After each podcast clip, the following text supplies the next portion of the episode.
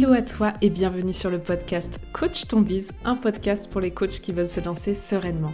Je suis Clémence du compte Instagram Coaching Collectif et chaque semaine, je vais te partager des conseils autour de la stratégie, du mindset et de l'organisation. Ma mission est que tu puisses toi aussi vivre de ta passion et à ta façon, le tout dans la bonne humeur et la bienveillance. C'est parti pour l'épisode du jour. Bonne écoute à toi où que tu sois.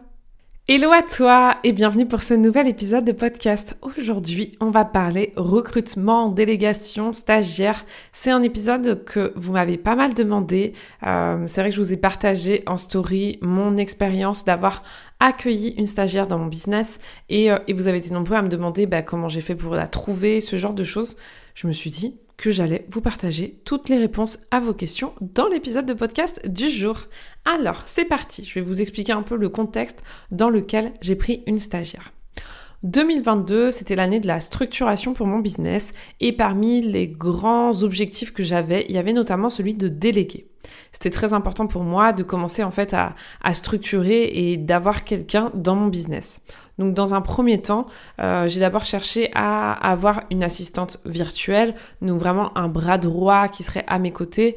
Mais je me suis rendu compte que, euh, en fait, moi, ce dont j'avais vraiment envie, c'était d'avoir quelqu'un à 100% dans mon biz et quelqu'un que je puisse vraiment euh, bah, accompagner. Et j'avais vraiment envie de faire du management pur. On va pas se mentir. C'était un peu l'idée. Et en termes de délégation, mon, ma délégation idéale, c'était une alternance.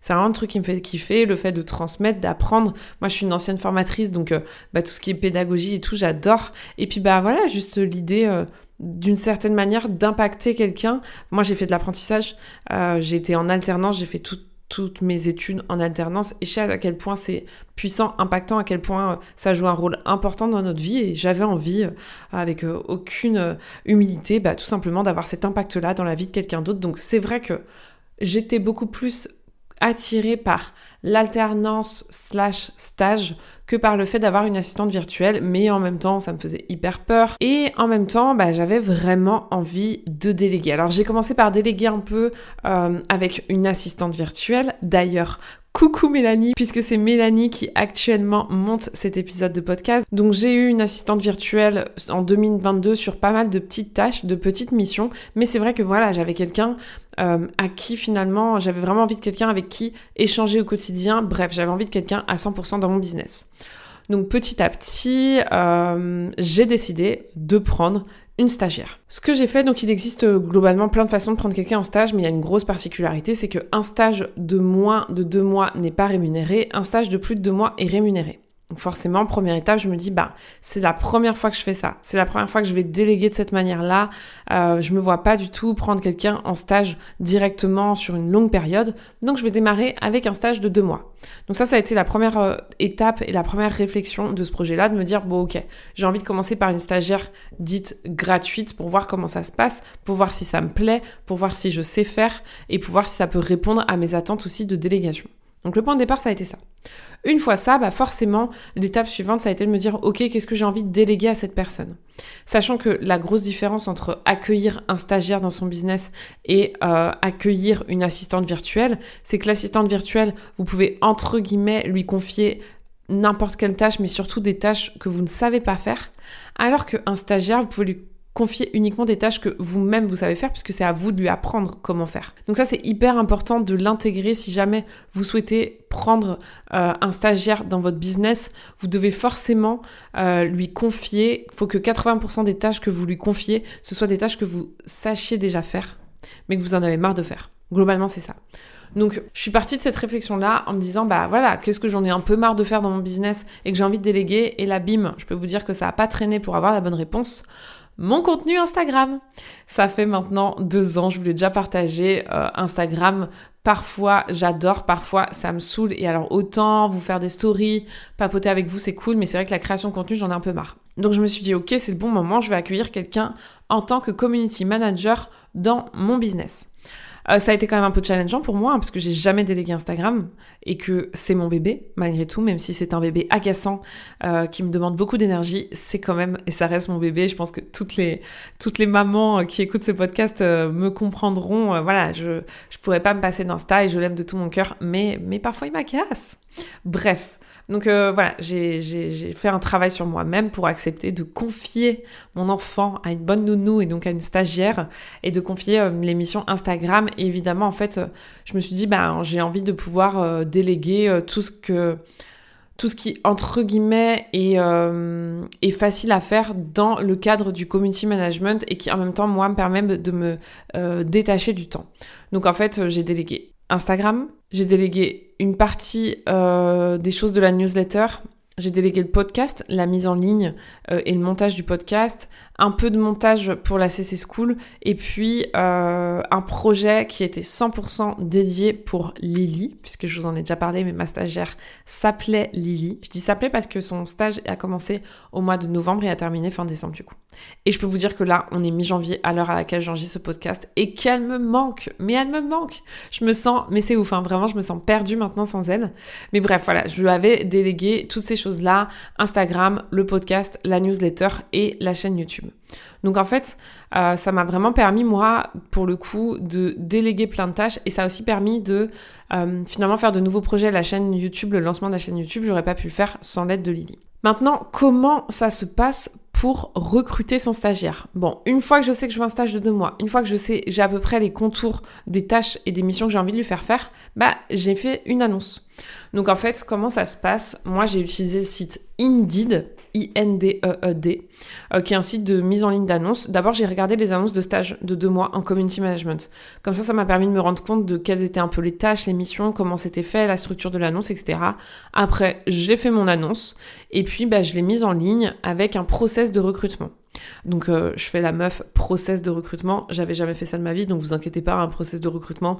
En gros, c'était juste euh, avant de faire un entretien, si le CV me plaisait, je leur posais deux questions, ils avaient juste à me répondre par mail. En fonction des réponses, euh, je leur faisais passer un entretien. On va pas se mentir, hein, j'ai fait passer un entretien à tous ceux qui avaient répondu et à tous ceux que j'avais présélectionnés. Mais voilà, ça permettait un peu de, déjà avoir quelques pistes avant l'entretien. Et donc il y avait deux questions très simples. Vous pouvez en faire plus, vous pouvez en faire moins.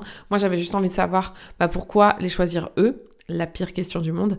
Et euh, quel était leur projet pro? Voilà, j'avais envie de savoir dans quelle optique ils étaient. Donc en gros, j'ai posté mon annonce. Des candidats ont répondu à l'annonce en envoyant leur CV. J'ai fait des présélections de CV et pour les personnes présélectionnées, il y avait donc deux questions à répondre. Après, on avait un entretien de 30 minutes et si j'avais kiffé le profil de l'entretien, euh, je leur faisais faire un exercice. Donc en gros, c'est simple. Enfin, c'est simple, tout est relatif, mais en tout cas, c'était un petit exercice qui consistait à créer deux postes. Donc, en fait, je leur avais donné une citation où il fallait mettre euh, en page la citation et faire une petite légende et un carrousel avec une thématique déjà prédéfinie. Donc, voilà, ça permettait vraiment euh, de m'assurer de mon choix. Euh, J'aurais pu vous dire exactement combien de personnes j'ai vu en entretien. J'en ai pas vu tant que ça, j'ai dû en voir trois ou quatre. Bon, après moi, ça c'est une de mes grandes spécialités. J'ai pas besoin de d'en voir beaucoup pour euh, choisir. Enfin, je sais que ça a fonctionné comme ça beaucoup aussi pour mes achats immobiliers. Tous les apparts que j'ai achetés, bon, j'ai pas acheté tant d'apparts que ça, mais il y en a eu quelques-uns quand même.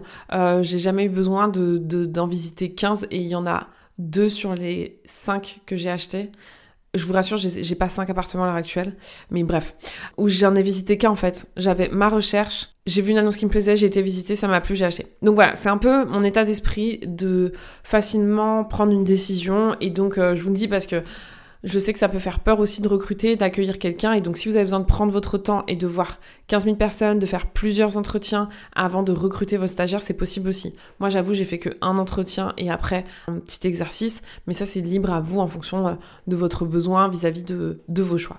Mais voilà comment ça s'est passé et euh, ben j'ai eu un coup de cœur pour Lily. Je vous explique ce que je me suis dit dans ma tête. Attention, c'est très moche et j'ai changé d'avis depuis parce que là en ce moment je suis sur euh, le recrutement d'un stagiaire de 6 mois et j'ai fait un entretien avec quelqu'un d'hyper jeune et j'ai adoré mais mon état d'esprit en novembre au moment, ben, en octobre du coup, au moment de trouver un stagiaire, c'était oh, j'aimerais trop quelqu'un qui est en reconversion parce que voilà, pour moi, euh, j'avais cette croyance que sur les très jeunes, il fallait aussi leur apprendre le savoir-être et pas que le savoir-faire. Et en fait, sur deux mois, j'avais envie de me concentrer uniquement sur le savoir-faire.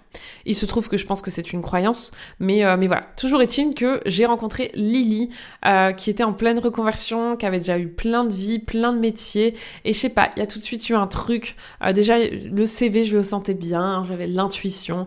L'entretien s'est bien passé, les postes, le petit exercice qu'elle avait à faire, elle a grave assuré. Et donc, bah, le 1er novembre, donc du coup 2 novembre, on va pas se mentir, euh, j'ai accueilli Lily dans mon business.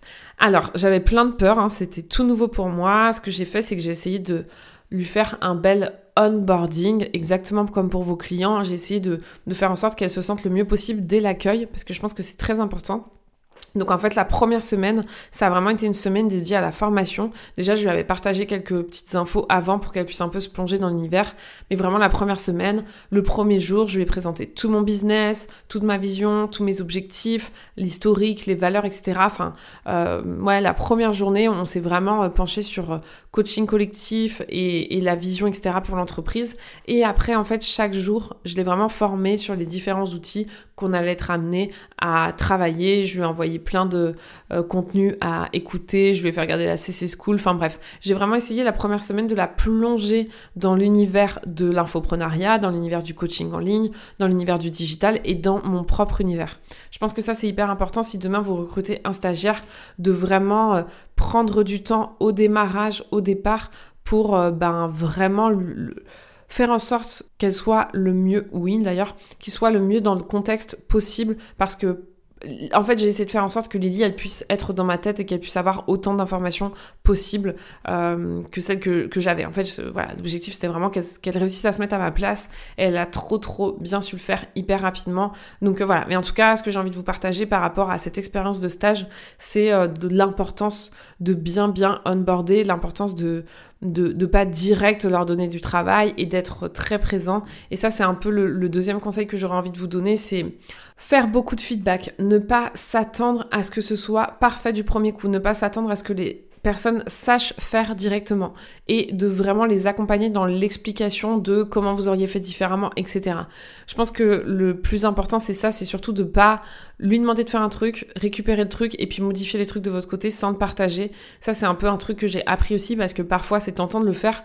Euh, on n'a pas toujours en termes d'orga euh, l'occasion de faire un call pour échanger sur le travail qui a été fait et euh, modifier avec la personne, mais c'est super important pour son apprentissage, son évolution et même pour bah voilà, pour qu'elle soit de plus en plus apte à vous faire du travail de qualité. Donc pour moi, le plus important quand on prend un stagiaire, c'est vraiment, euh, c'est vraiment ça, c'est vraiment le suivi, de bien l'accompagner, d'être présent pour la personne, de lui faire régulièrement des feedbacks sur ce qui a été, sur ce qui n'a pas été, de lui demander de votre part régulièrement des feedbacks. Enfin bref, en fait, de se mettre à sa place et de se rendre compte que c'est un être humain qui euh, a des attentes, des envies, des peurs, euh, etc. Et, et, de le cocooner et de le presque, j'allais dire, de le materner. Mais oui, pour moi, il y a un peu de ça. En tout cas, c'est comme ça que je l'ai vécu euh, et, c'est ça aussi qui m'a plu, je pense. Mais, euh, mais voilà, en tout cas, prendre un stagiaire dans son business, c'est une superbe expérience, c'est incroyable. Par contre, ne croyons pas que euh, ça nous permet de gagner plein de temps. C'est pas totalement vrai parce que euh, en fait ça prend du temps. Déjà ça prend beaucoup de temps de recruter, ça prend du temps d'intégrer et puis ça prend du temps de suivre au quotidien. C'est juste un temps différent et, c'est une nouvelle corde à votre arc. Et puis voilà, c'est une nouvelle expérience humaine qui est juste trop trop cool. Mais euh, mais voilà. Qu'est-ce que j'aurais envie de vous dire de plus sur le stage? Franchement moi j'ai vraiment adoré l'expérience. Bah, c'est ce que je vous disais. Du coup, je suis à la recherche d'un stagiaire de six mois. Donc donc c'est que vraiment j'ai adoré l'expérience et que je me sens prête à investir parce que du coup, 6 mois, ça représente euh, une certaine somme. Je crois que c'est aux alentours de 600 euros par mois. Donc, euh, donc voilà, c'est un investissement sur le long terme. Mais, mais j'ai trop, trop aimé cette expérience-là. Et euh, si un autre truc aussi que qui est, que j'ai trouvé difficile et délicat et j'ai pas encore vraiment, je pense, la solution parfaite. Mais c'est vrai que le fait que ce soit à distance, en tout cas moi pour ma part c'était un stage à distance, bah c'est pas forcément évident de faire en sorte d'être présente sans trop être collante et moi je pense que c'est pas évident pour euh, en tant que stage, je me mets à sa place, je me dis ben ça doit pas être facile, on doit se sentir vite seul. Donc voilà, d'être aussi très attentif et, euh, et d'être présent euh, sans être trop collant mais en tout cas de, de rester présent pour votre stagiaire. Voilà un peu mon retour d'expérience de prendre quelqu'un dans son business en stage. Euh, pour la convention de stage, pour la partie plus technique et administrative, sachez que tout le monde peut prendre un stagiaire, que vous soyez en société, que vous soyez en micro-entreprise, c'est totalement possible. Euh, quand c'est moins de deux mois, il n'y a rien de spécial à savoir côté admin, sauf les conventions de stage qui sont faites par l'école. Voilà, vous avez un rôle important. Enfin, c'est pas à prendre à la légère non plus. Euh, l'élève, c'est ça, bah, c'est son avenir professionnel qui, qui en dépend. Donc, c'est important de, je trouve, d'être responsable et de bien avoir la conscience de ce que ça représente d'accueillir un stagiaire dans son business aussi pour lui. Mais en tout cas, c'est assez simple de le faire d'un point de vue administratif. Et pour le coup, ça, c'est une bonne nouvelle. Donc voilà, si jamais vous avez euh, des questions très spécifiques par rapport à ça, n'hésitez pas à me faire un petit message sur Insta. J'en profite pour remercier du fond du cœur Lily, si tu m'écoutes, euh, pour, pour cette collaboration qu'on a vécue ensemble. C'était trop chouette de t'accueillir et de faire grandir au sein de mon business. Et, euh, voilà, je peux que vous inviter à tester si vous en ressentez le besoin, que c'est important pour vous. C'est euh, challengeant hein, parce que c'est quelque chose de très nouveau pour nous aussi, le management, tout ça. Mais franchement, euh, c'est moi personnellement, en tout cas, voilà, c'est une expérience que j'ai adorée et que je vous recommande. Voilà, c'est tout pour l'épisode du jour. J'espère qu'il vous a plu. Encore une fois, si vous avez envie qu'on en discute, n'hésitez pas à me faire signe sur Instagram. Je vous souhaite une bonne journée, soirée, peut-être même nuit en fonction de l'heure à laquelle vous écoutez ce podcast et on se retrouve dès la semaine prochaine. C'est tout pour aujourd'hui. J'espère que l'épisode t'a plu. Si tu l'as aimé, n'hésite pas à t'abonner au podcast et à le partager autour de toi. On se retrouve la semaine prochaine pour un nouvel épisode et n'oublie pas que tout est possible avec de la passion et du passage à l'action.